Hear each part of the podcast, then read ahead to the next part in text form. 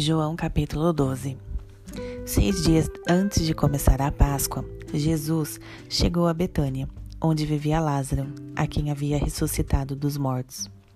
Prepararam um banquete em homenagem a Jesus. Marta servia e Lázaro sentou-se à mesa com ele. Então, Maria tomou um frasco de perfume caro feito de essência de nardo e derramou sobre os pés de Jesus, enxugando-os com o cabelo dela. A casa encheu-se com a fragrância do perfume. Mas Judas, um dos seus discípulos, aquele que haveria de trair Jesus, disse: Esse perfume vale trezentos denários. Deveria ser vendido e o dinheiro dado aos pobres. Judas não se importava com os pobres, mas tomava conta da caixa dos discípulos e era ladrão. Jesus respondeu: Deixem Maria em paz. Ela faz isto como preparação para o meu sepultamento. Vocês sempre terão os pobres com vocês, porém eu não estarei por muito tempo mais. Quando o povo de Jerusalém soube da chegada dele, correu para ver Jesus e Lázaro, a quem havia ressuscitado dos mortos. Por isso, os sacerdotes principais resolveram mandar também a Lázaro pois por causa dele, muitos dos judeus haviam mudado de ideia e criam em Jesus. No dia seguinte, correu pela cidade a notícia de que Jesus estava a caminho de Jerusalém. Então, uma enorme multidão que viera para a Páscoa tomou folhas de palmeiras e saíram ao encontro de Jesus gritando: Hosana, bendito é aquele que vem em nome do Senhor, bendito é o Rei de Israel. Jesus vinha montado num jumentinho, para cumprir o que está escrito. Não tenha medo, ó cidade de Sião. Aí vem o seu rei, montado num jumentinho. Seus discípulos, na ocasião, não perceberam que aquilo era o cumprimento de uma profecia. Mas depois que Jesus voltou para sua glória no céu, eles se lembraram de quantas coisas estavam escritas a respeito dele e se realizaram diante de seus olhos. E aqueles da multidão que tinham visto Jesus ressuscitar a Lázaro continuavam a espalhar o fato. Esta era a principal razão porque tantos saíram para encontrar Jesus, pois tinham ouvido falar desse poderoso milagre. Então os fariseus disseram uns aos outros: Estão vendo que nada conseguimos? Vejam, todo mundo vai atrás dele.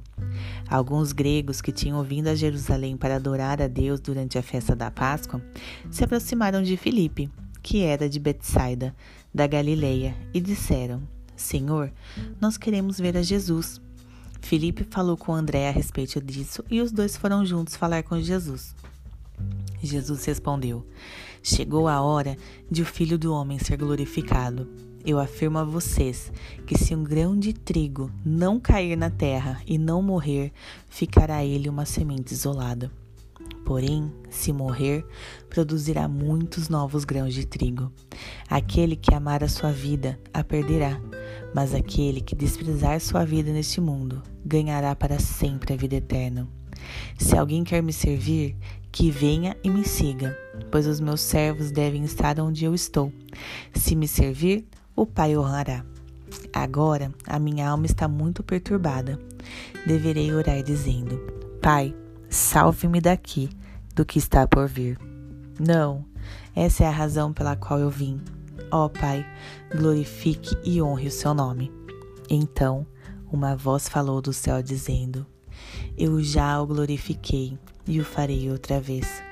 Quando a multidão ouviu a voz, alguns deles pensaram que era um trovão enquanto outros afirmaram que era um anjo que havia falado com ele. Então Jesus disse: A voz foi por causa de vocês e não por minha causa. A hora do julgamento do mundo chegou e a hora em que o príncipe deste mundo será expulso. E quando eu for levantado, atrairei todo mundo a mim. Ele disse isso para dar a entender como ia morrer. A multidão falou: A lei nos ensina que o Cristo vai viver para sempre. Como é que o Senhor pode dizer: O filho do homem precisa ser levantado? Quem é esse filho do homem?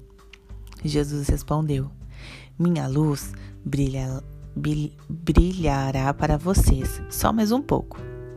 Andem nela enquanto podem, antes que a escuridão os surpreenda. porque quem anda nas trevas não consegue achar o caminho. Creiam na luz enquanto é tempo. Assim, vocês se tornarão filhos da luz. Depois de dizer essas coisas, Jesus foi embora. Mas apesar de todos os milagres que Jesus havia feito, não creram nele. Foi justamente isso que o profeta Isaías havia falado. Senhor, quem creu em nossa mensagem, a quem foi revelado o braço do Senhor? Porém, eles não podiam crer, porque, como disse Isaías, cegou os seus olhos e endureceu o seu coração, para que não possam ver com os olhos, nem entender com o coração, nem voltar-se para mim, para que eu os cure. Isaías se referiu a Jesus quando fez essa predição, porque teve uma visão da glória dele e profetizou. Contudo, mesmo entre os líderes judaicos, muitos creram nele, mas não declaravam isso a ninguém, porque tinham medo de serem expulsos da sinagoga pelos fariseus, pois eles preferiam a aprovação dos homens à aprovação de Deus. Jesus disse às multidões em voz alta: quem crê em mim, não crê somente em mim, mas naquele que me enviou. Pois quem vê a mim, vê aquele que me enviou. Eu vim como uma luz para brilhar nesse mundo, para que todo aquele que crê em mim não permaneça na escuridão. Se alguém me ouvir e não me obedecer, não sou eu o juiz dele, pois eu vim salvar e não julgar o mundo.